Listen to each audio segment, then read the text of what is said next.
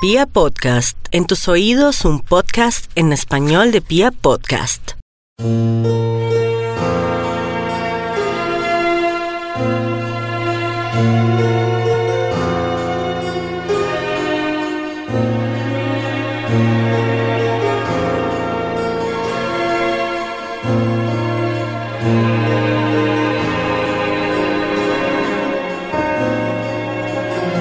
Ah, el amor.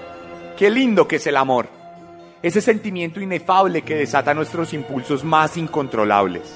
Ese escenario idílico donde la razón sucumbe irreductiblemente frente a la pasión y el deseo. ¿Qué sería de los relacionamientos humanos si no existiera el amor? ¿Cómo construiríamos nuestra sociedad si no sintiéramos ese cóctel químico en nuestras entrañas que luego se mezcla con las memorias y experiencias para forjar lazos irrompibles? Tal vez el amor es una de las cosas que más nos diferencia de los demás animales del planeta. Es el sentimiento que nos humaniza y que nos rescata de los infiernos de la maldad y la violencia. Cientos de filósofos han teorizado sobre el amor y lo han convertido en un tema tan complejo como difícil. Y es que no es fácil amar, porque aquel que está enamorado renuncia a buena parte de su forma de pensar y prescinde de su supervivencia básica para darlo todo por esa persona que despierta todas sus terminales nerviosas que hacen que el corazón deje de ser un órgano vascular para convertirse en el eje central del universo que todo lo puede.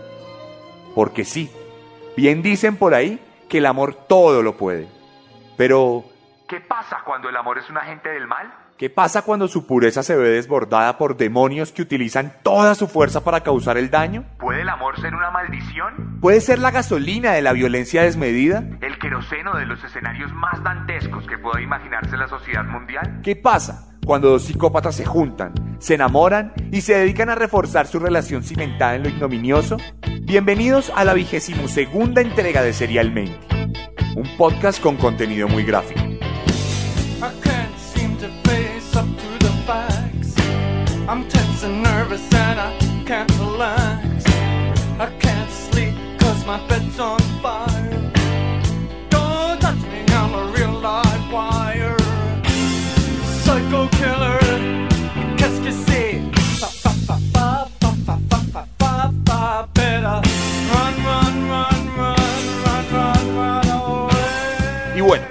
en el preciso instante en que grabo estas palabras, alrededor del mundo millones de parejas celebran San Valentín. Esa fecha especial en la que los enamorados se permiten la cursilería sin sentirse culpables o invasivos. Un día comercial en el que las flores se venden en cada semáforo y en el que los más ridículos acuden a las tiendas de peluches para sellar su amor con una caricatura felpuda de un animal que jamás podría comprender la complejidad de las relaciones humanas. Por eso, hoy quiero homenajear esta fecha especial, este día romántico de moteles y restaurantes, contándole la historia de una pareja de enamorados de cuya unión no resultó más que el infierno mismo. Hoy les voy a contar la historia de Juan Carlos Hernández y Patricia Martínez. Los monstruos de Catepec. Ecaterror, andas tranquilo, tierra caliente, donde no sales vivo. Mala fama, pero bien reconocidos. Corre, que a toda hora hay peligro. Alerta vecinal, no para de sonar. Ecaterror, sí, miedo. ¿A qué dirán? Ecaterror, pánico, miedo. Asfalto, ten cuidado, hasta de la chota. Tomó su revólver, salió a buscar algo para darse valor. Él apenas con 17 años, malas mañas, el tiempo corriendo, el principiante. Y para contar esta historia, nos trasladamos a México, este país hermano, líder cultural en toda Latinoamérica y hogar de las decenas de miles de oyentes de Serialmente que de forma constante reportan su sintonía por todas las redes sociales. Más específicamente, en el capítulo de hoy, viajaremos a uno de los lugares con más problemas sociales de todo el país azteca.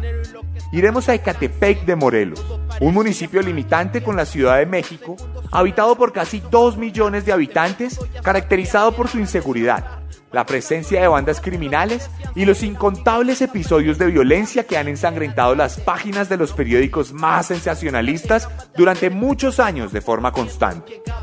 Los robos, las violaciones e incluso los homicidios se cuentan por miles en este lugar que a veces parece ser olvidado por el Estado y hasta por los mismísimos ángeles, que en algunos momentos se olvidan de bajar a proteger a la buena gente que vive allí y que constantemente tiene que lidiar con estos episodios lamentables. Pero Ecatepec también sería el escenario de una siniestra historia de amor auténtico.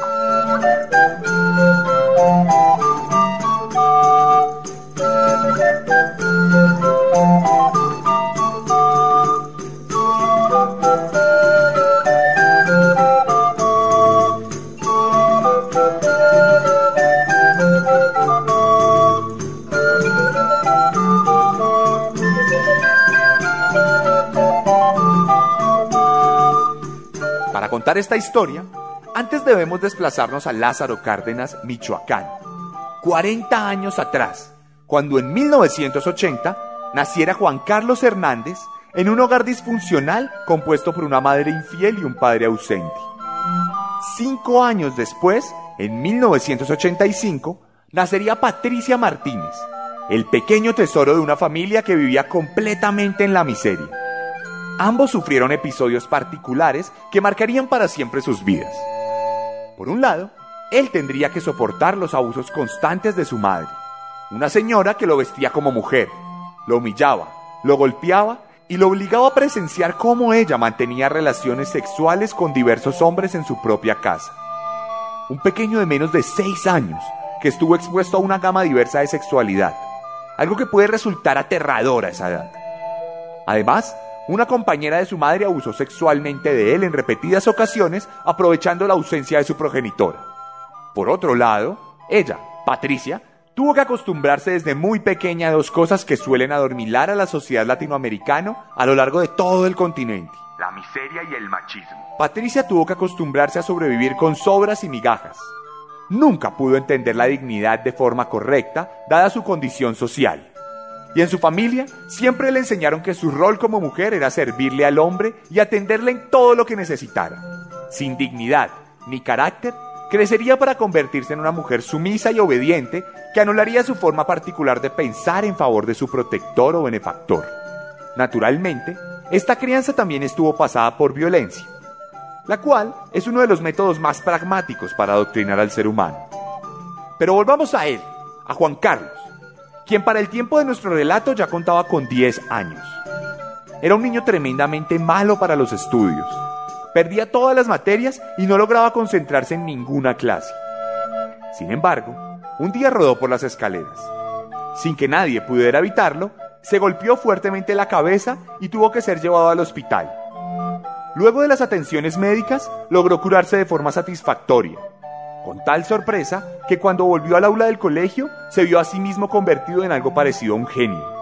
Un auténtico sabelotodo que empezó a destacar entre sus compañeros por su conocimiento. Aquel golpe en la cabeza fue como cuando nuestro televisor está fallando y lo arreglamos mágicamente con un fuerte golpe. Mantenimiento percusivo le llaman nuestros abuelos. Una práctica simple pero efectiva. El caso es que Juan Carlos jamás volvería a ser el mismo después de aquel día porque además de volverse una persona tremendamente aplicada, parece que desde allí se volvería un hombre particularmente frío y calculador. Como si se saliera de su carretera y estuviera al lado del camino mientras el resto de sus compañeros seguían su paso sin detenerse a pensar en las vicisitudes de la vida. Desde el día del golpe, Juan Carlos se desconectó de la sociedad, aunque nunca se olvidó de todos los vejámenes sufridos a manos de su madre, la única figura femenina de su vida.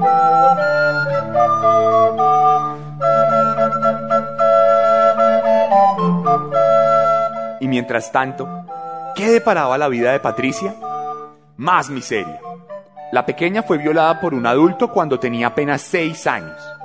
Nunca sintió amor por parte de ninguna de las personas que la rodeaba y además se supo que tenía fuertes limitaciones cognitivas, casi al punto de llegársele a considerar como una retrasada mental. Este cóctel de mala suerte determinaría su forma de pensar y de asumir la vida pues como un perro vagabundo que ha vivido todos los círculos del infierno en las calles, Patricia se comenzó a sentir ansiosa por conseguir afecto, ávida de sentir el calor humano y salir de esa soledad interior en la que se le había obligado a someterse. Pasaron los años y los futuros enamorados continuarían sus vidas de forma separada. Terminarían sus respectivos estudios en mayor o menor medida y procurarían ganarse la vida en trabajos de bajo perfil que apenas le daban lo necesario para sobrevivir. Él estuvo en el ejército por un tiempo. Allá probó algunas drogas. Luego fue mesero, vendedor ambulante y reciclador, o como dicen en México, pepenador. Ella, por su parte, tiene un halo de misterio alrededor, pues algunas fuentes indican que probablemente llegó a ejercer la prostitución, mientras otras aseguran que como su futuro amado, también se dedicaría a los oficios varios de bajo perfil, tal como lo han llegado a hacer varios psicópatas alrededor del mundo. Cuestión que pasarían los años. Llegaríamos a un nuevo milenio y en 2008 ambos personajes seguirían el hilo rojo atado a sus dedos y se encontrarían como si la mismísima providencia hubiera determinado el destino de fundir dos corazones en un amor puro y sin ninguna grieta.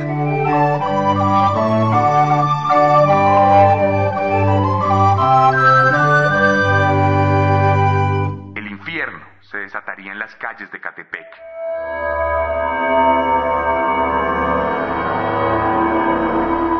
Resulta que un día en un restaurante en Ciudad de México, ella estaba atendiendo una mesa y él entró de repente y se convirtió en un cliente.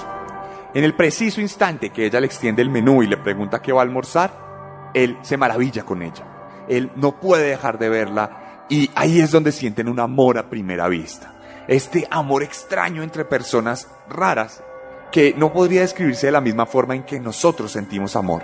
Y sin embargo, la atracción determinó que Patricia y Juan Carlos entablaran una relación de forma inmediata. Él empezó a cortejarla y de alguna manera muy extraña empezó a decirle como, amiga, yo tengo mucho dinero, soy una persona muy poderosa, soy un sicario, soy un asesino a sueldo, soy un gran tipo, soy un tipo con mucho poder. Porque en esta concepción que tenemos sobre las relaciones muchas veces se nos enseña a los hombres que el poder resulta atractivo para las mujeres. Y en este caso, Juan Carlos quiso mostrarle poder a través de su habilidad para ser un asesino a sueldo. Era malo, era una persona con mucho dinero, supuestamente, y ella, por todo esto, ve en él una figura protectora. Ella se da cuenta que él puede brindarle todo lo que su familia no le brindó se sentía solitaria desde el mismo momento de su nacimiento y ahora siente que tiene alguien que tiene mucho poder y que la puede proteger. Además, es alguien que le puede dar un poquito de afecto. Y un poquito de afecto es un poquito más que nada de afecto. Ella accede a estos cortejos, se deja cortejar y de repente deciden irse a vivir juntos. Pero no sería en Ciudad de México, sino en Ecatepec. Allá se acabó la ilusión. Se dedicaron a rebuscar dinero principalmente reciclando. Luego comenzaron a vender comida callejera en la entrada de su casa. Hamburguesas, esquites, que es un plato callejero muy popular en México, en algunos lugares, donde desgranan la mazorca y con todo el grano, algo así como lo que acá llamamos mazorcada, ellos forman un plato con muchas salsas y distintas cosas. También vendían otras preparaciones que nunca terminaron de gustar del todo al pueblo. Pero no solo esto, ellos rebuscaban de muchas formas porque cuando no vendían la comida en la entrada de sus casas, también vendían ropa, vendían perfumería, vendían joyas y vendían un montón de cosas de miscelánea, como para que todo el mundo asistiera al lugar donde ellos tenían su pequeña tienda improvisada a las afueras de su casa. Todos en el barrio, allá en Ecatepec, conocían a esta mujer y a este hombre. Los encontraban ligeramente extraños, pero digamos que aceptaban todo este tipo de negociaciones que llevaban a cabo. Además, las cosas a nivel interno iban de maravilla para Juan Carlos y Patricia, porque fruto de su amor habían logrado tener cuatro hijos. Eran la familia soñada, eran todo lo que las parejas quieren llegar a ser algún día, eran esa felicidad absoluta, o por lo menos la proyectaban. Eran todo lo que significa celebrar San Valentín tal como lo estamos celebrando en este momento. La lealtad, la persistencia, el respeto, todo, todo lo que siempre soñamos era la materialización de todos los anhelos que alguna vez hemos tenido como seres humanos sociales que buscamos una pareja.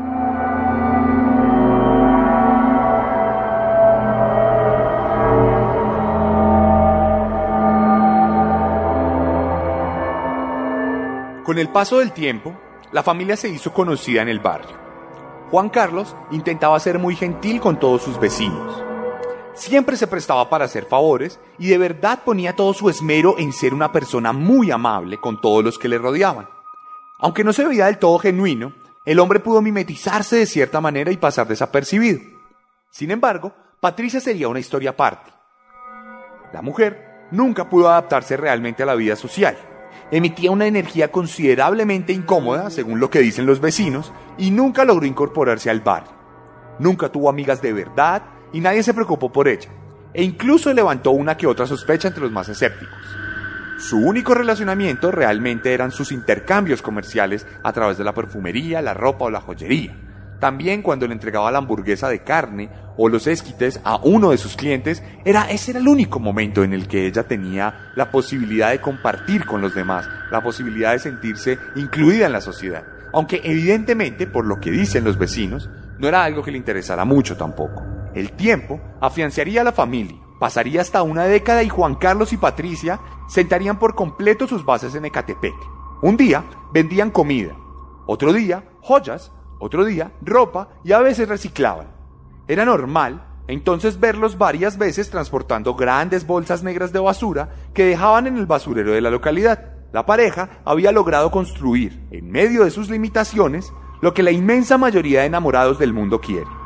Una vida amorosa plena. Pero pronto, las llamaradas del Averno dejarían de estar escondidas. Y en el caso de Juan Carlos N., conocido como el monstruo de Catepec, poco a poco pues, se han ido revelando más detalles de las historias de sus víctimas, su modus operandi. Israel Navarro, tú tienes más información respecto a este caso que ha causado conmoción y no es para menos. Israel, buenas noches. Azucena, ¿cómo estás? Muy buenas noches. Efectivamente, como tú bien lo sabes, mañana se cumplen dos semanas de la detención de esta presunta pareja de feminicidas de Ecatepec y hoy tuvimos acceso a la, a la primera declaración ministerial ministerial de Juan Carlos N., en la cual se relata, Susana, que perteneció durante nueve meses al cuerpo de guardias presidenciales. Ahí fue donde aprendió eh, estas técnicas con las, que, con las que descuartizaba a las mujeres, además de la famosa llave con la que, las, también, con la que también las asfixiaba. Eh, pudimos también ver, notar algunos, algunos patrones, Azucena, que aparte del gusto físico por las mujeres que, que tenía hacia sus víctimas, también era, eh, eh, se, se, se que le gustaban mucho los celulares de estas personas, los cuales posteriormente remataba en el mercado negro.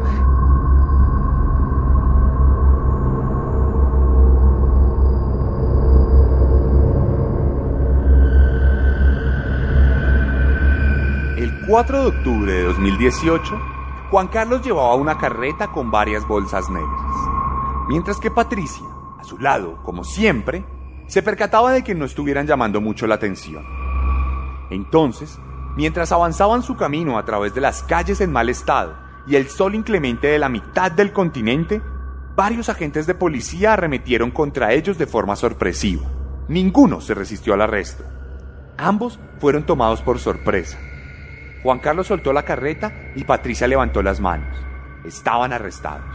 Sin embargo, la sorpresa real vino cuando los agentes mexicanos se apresuraron a revisar las bolsas negras de la carriola y su asombro y repugnancia fueron tales que tuvieron que cubrirse sus bocas para no vomitar en medio del operativo policial. Varios restos humanos estaban apilados dentro de cada bolsa, como si de sobras de comida se tratara. Un torso entero estaba rodeado por huesos destazados con pedazos de nervios y sobras de músculo cortadas. Es como si una trituradora se hubiera encargado de desmenuzar por completo lo que alguna vez fue una persona.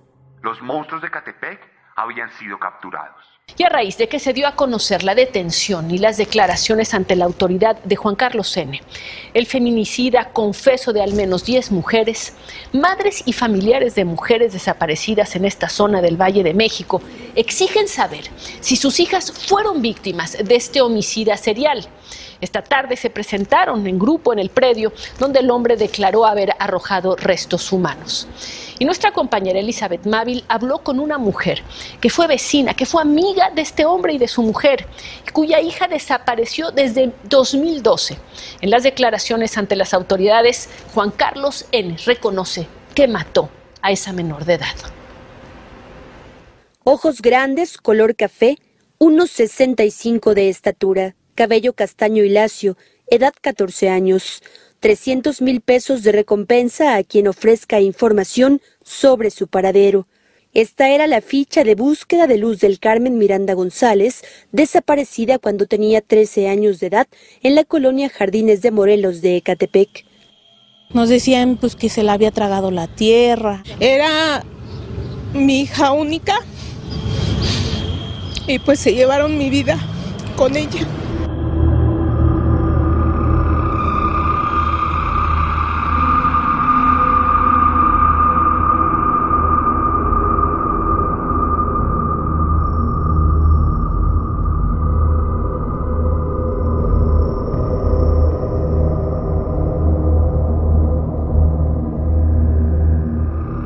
Tiempos de redes sociales y globalización, esta noticia pronto se volvería viral e inundaría todos los portales de comunicación. Detrás del descubrimiento de este asesinato, salieron a la luz varios otros casos de feminicidio que aterrorizaron a la opinión pública. Los restos con los que los asesinos fueron encontrados pertenecían a Nancy Wiltron, una de las vecinas de la zona que había desaparecido días atrás. Es triste, porque la policía pudo haber hecho este operativo dos días antes y hubieran salvado la vida de Nancy, quien estuvo secuestrada por varias semanas. Sin embargo, cuando decidieron capturar a esta pareja, ya había muerto esta mujer. Ya había sido asesinada a manos de estos monstruos. Resulta que la policía ya llevaba varios días detrás de la pista de los psicópatas. Aquella captura no fue producto de la casualidad, sino de la investigación de todo un equipo de profesionales que habían atendido las denuncias de la comunidad. Todo esto sobre varias desapariciones de mujeres del barrio. Y es que en los últimos seis meses, antes de la captura, fueron varias mujeres las que mágicamente se esfumaron de la faz de la tierra justo en las mismas calles donde vivían Juan Carlos y Patricia. Se cree que Juan Carlos mató a más de 50 mujeres a lo largo de casi dos décadas. Parece que su camino como asesino comenzó mucho antes de que conociera a Patricia. Sin embargo, nunca se pudo comprobar nada a ciencia cierta, por lo que esto es materia de especulación en la actualidad. Además, estamos celebrando San Valentín, y lo que nos interesa en este caso es la carrera militar de la pareja. Por eso, nos remitimos a una década atrás, cuando ya se encontraban viviendo juntos en Ecatepec y decidieron adquirir un nuevo compromiso de amor alrededor de la muerte. Quiero imaginar cómo es que una pareja resulta hablando de estos temas.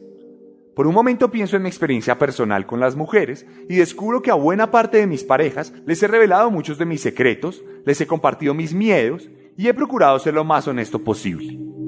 Todo esto en función de que la relación sea lo más correcta. Algunas de ellas han sido empáticas, me han apoyado y han sido un auténtico pilar en mi vida personal. Otras se han alejado y hay quienes se dedicaron a aprovecharse de mis confesiones para tratar de vengarse infructuosamente. Una vez las he dejado. Pero es que no me logro imaginar lo que debe ser confesarle a tu pareja que eres un asesino serial, que tienes deseos oscuros y que ante esto la mujer de tu vida accede a volverse cómplice de tus matanzas. Solo porque el amor lo puede todo y porque se nos ha enseñado a ser personas leales de forma abnegada. Patricia entonces se propuso alimentar los demonios de Juan Carlos.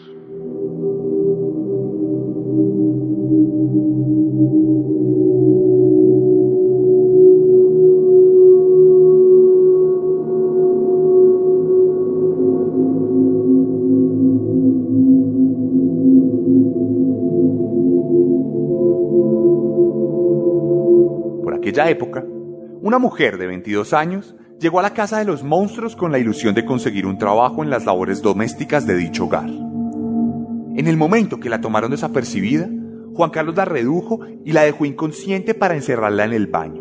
Mientras tanto, Patricia tomó a los hijos y salió con ellos de la casa. Al tiempo que los entretenía, el hombre dio rienda suelta a sus deseos y violó a la joven en repetidas ocasiones para luego degollarla. Tan pronto se desangró, tomó un cuchillo de cocina y destazó su cuerpo. Hizo cortes de carne como cualquier carnicero lo haría en su trabajo a diario. Porcionó los pedazos de muslo, el abdomen y las nalgas para luego descuartizar los restos de esta mujer y guardarlo en bolsa. Pasaron las horas y Patricia volvió a casa con los hijos. Abrió la nevera y se maravilló con la abundancia de comida que había encontrado en el refrigerador. Entonces decidió tomar un par de porciones y sazonarlas para luego cocinarlas con un poco de arroz y patatas. Esa noche, todos los habitantes de la casa cenaron en familia con una especie de aura de amor siniestro en el aire.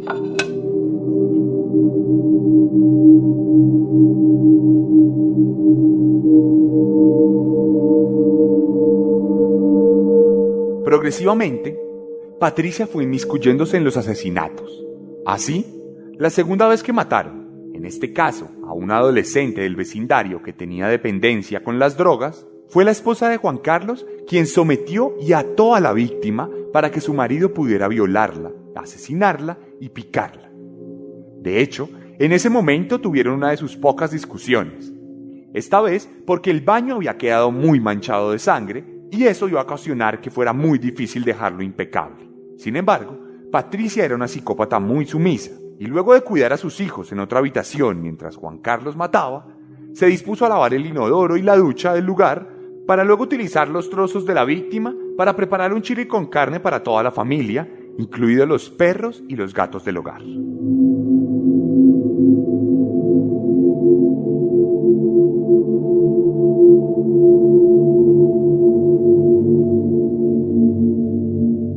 De ahí en adelante, Patricia participaría activamente en los asesinatos, haría parte de las sesiones sexuales de Juan Carlos con las víctimas e incluso se ha llegado a especular que en ocasiones arrancaría trozos de carne de las secuestradas con su propia boca, personificando a dementes como Chikatilo o Jeffrey Dahmer, quienes perpetraban el canibalismo en medio del asesinato mismo. Así, durante seis años, los monstruos de Catepec asesinarían por lo menos a 10 mujeres, si no es que a más, en las inmediaciones de su propio hogar. Esto les permitió establecer un modus operandi claro en el que Patricia se encargaba principalmente de captar a las víctimas, utilizando como medio de manipulación su negocio de venta de ropa.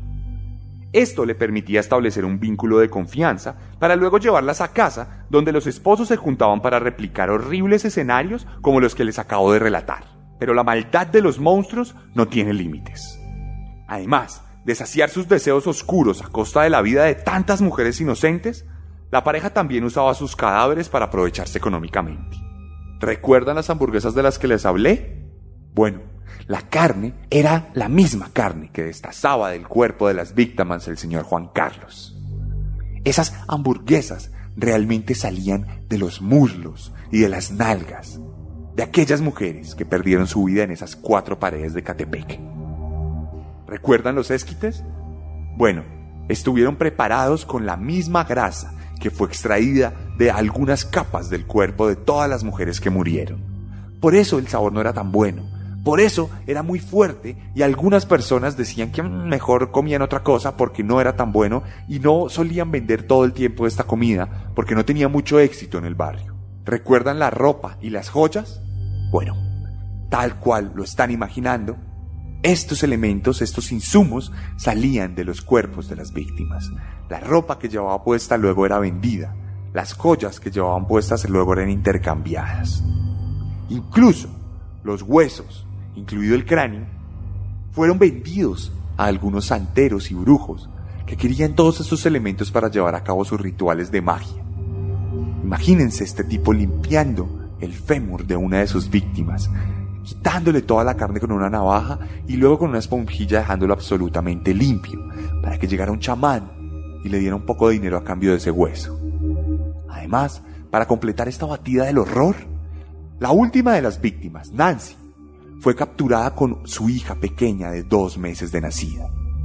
En cuanto asesinaron a esta mujer, la niña quedó en manos de Patricia y de Juan Carlos, quienes no duraron ni un segundo en venderla en el mercado negro, obteniendo 15 mil pesos a cambio.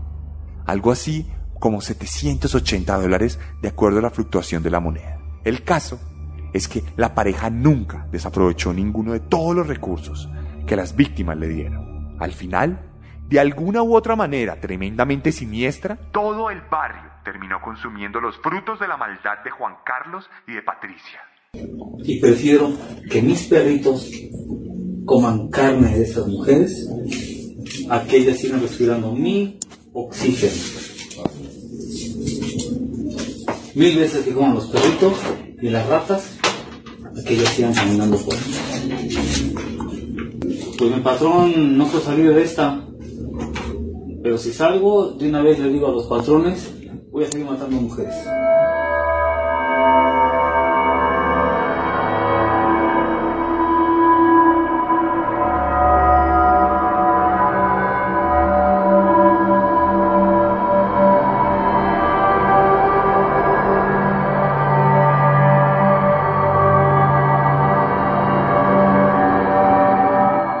Las autoridades encontraron un altar de la Santa Muerte en la Casa de los Monstruos. También una colección de corazones empacados y otro sinfín de terribles detalles que harían de cualquier película de terror una simple comedia. Juan Carlos hizo una confesión extendida durante varios minutos, la cual salió a la luz en redes sociales y se puede ver en YouTube. Esta publicación casi cuesta todo el juicio legal por irregularidades en el proceso y filtración de la información.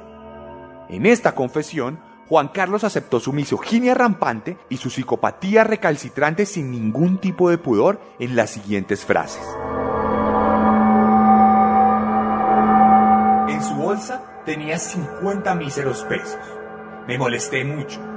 De inmediato la llevé al baño y adentro le di en la madre con el cuchillo directamente en la yugular. Su celular lo vendía en 400 pesos. Eso costó la vida de esa basura. Me gusta que me conozcan como el terror verde. Así me pusieron en la milicia donde trabajé nueve meses. Estaba adscrito en el segundo batallón de guardias de cuerpos presidenciales. Ahí aprendí la llave con la que asfixiaba a mis víctimas. Me burlé de que apenas habían pasado tres días del Día de Reyes y estaba disfrutando a mis hijos. Y una de mis víctimas de Catepec, no. Me enteré de que ella andaba con otro y eso me molestó mucho, por lo que tomé una extensión de luz blanca y la asfixié. La dejé recostada en su cama. Supe que involucraron al otro cuatro. Nadie sospechó de mí.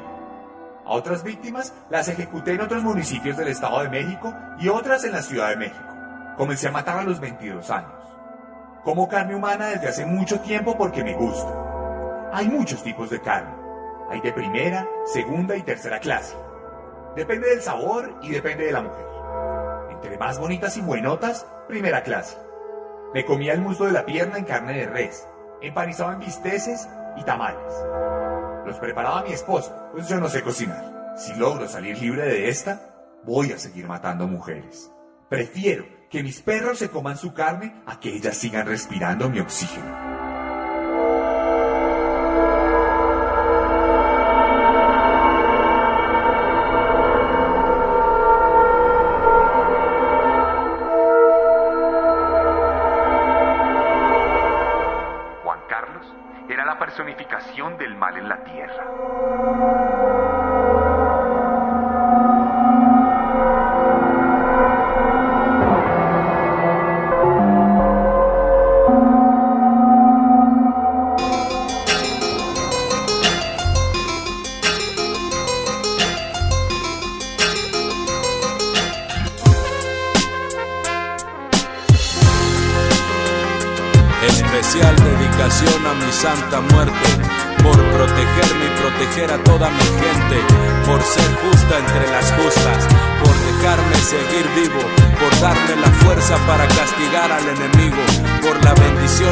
Fierro pulso de.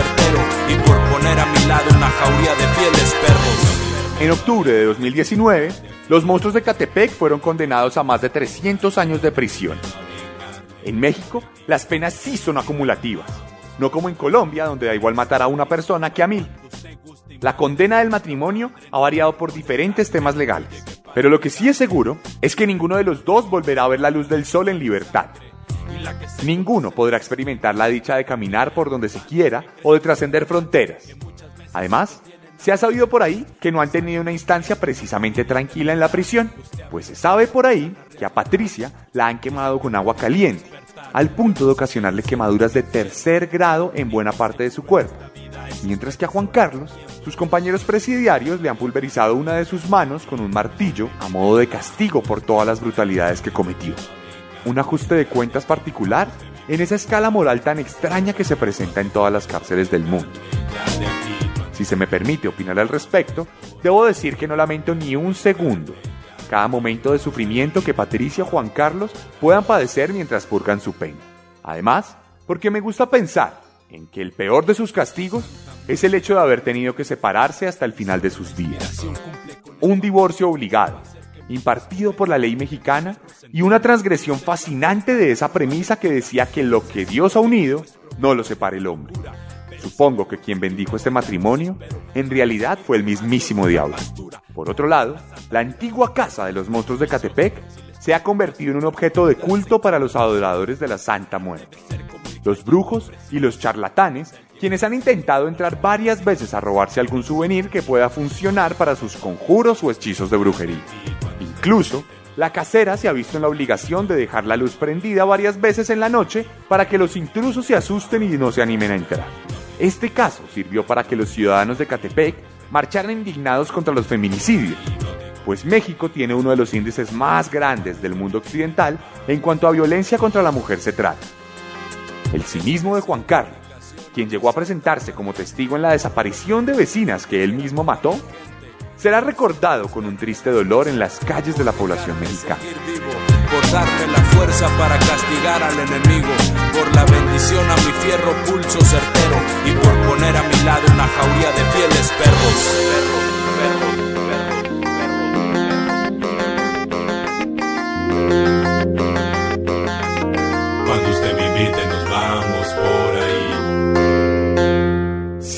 Les he dicho aquí en Serialmente que los seres humanos nunca somos tan honestos como cuando odiamos. Sin embargo, creo pertinente reconocer que cuando amamos, también sacamos nuestras facetas más directas. Patricia mató por amor, comió personas por amor, y descendió en una espiral de violencia y psicopatía gracias a su crianza sumisa, su psicopatía genética y su habilidad para mimetizarse a cambio de cariño. Juan Carlos aprendió a amar a su pareja, a pesar de que se trataba de una mujer, tal como todas las que ejecutó y las que odia con vehemencia por recordarle a su madre. ¿Hasta qué punto nuestra forma de amar se puede tornar enfermiza? Piensen ustedes mismos que tan bajo han caído por amor y desamor. ¿A cuántas parejas han pisoteado y cuánto de su dignidad han sacrificado? El amor es hermoso, sí, las cosquillas en el abdomen, la plenitud de la compañía y la ilusión de una vida juntos, tal como nos lo han enseñado las telenovelas mexicanas, entre otras cosas. Pero sin duda alguna, el amor también puede ser una auténtica maldición. ¿Y ustedes? ¿Qué harían por amor? I can't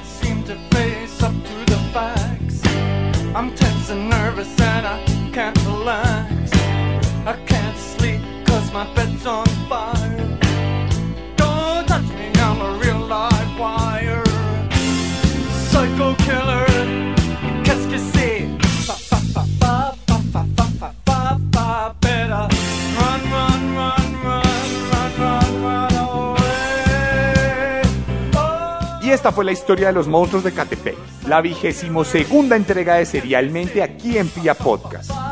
Si quieren ver alguna de las imágenes de estos asesinos, pueden pasarse por mi Instagram, arroba el arracada, arroba raya el piso, raya el piso, o como deben decir en México, guion bajo, guion bajo, arracadas. Allá van a encontrar una historia en mis highlights donde van a ver este mismo relato pero con más gráfico, con más entrevistas, con más imágenes, con más referentes.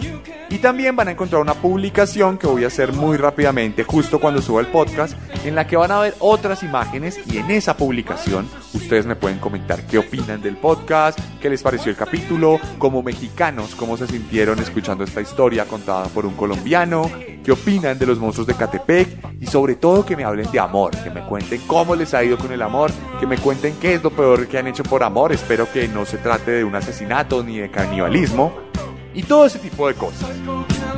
Recuerden, además, que de manera permanente van a escuchar un capítulo nuevo de Serialmente cada semana.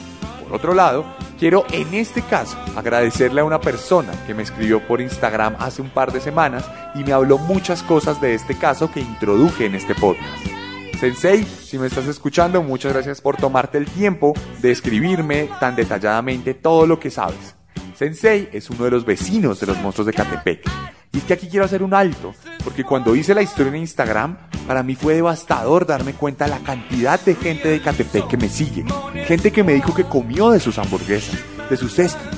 Gente que estuvo ahí siempre, presente, estudiando y viendo el comportamiento de estas personas y luego se horrorizó al enterarse los psicópatas que eran. Esto además me lleva a pedir de antemano una disculpa si ofendí a alguien de Catepec con mi relato. O si fallé en alguna información, siempre estoy atento a que me las clarifiquen, siempre estoy atento a que me cuenten qué ha pasado. Y nada, como siempre les pido el inmenso favor que si les gusta este podcast, lo recomienden con sus amigos, con sus compañeros de oficina, con sus familiares, lo compartan en redes sociales y compartan la cuenta. Sirve mucho esto porque esto permite que se siga escuchando serialmente y pueda seguir habiendo serialmente. Además, para todos los que les gusta la literatura, les recuerdo por enésima vez que está disponible ya mi libro de censo en todas las librerías del país en Colombia, en versión digital en Amazon Kindle, y si ustedes están en Bogotá o en otras ciudades y quieren una versión firmada, no duden en escribirme a mis redes sociales.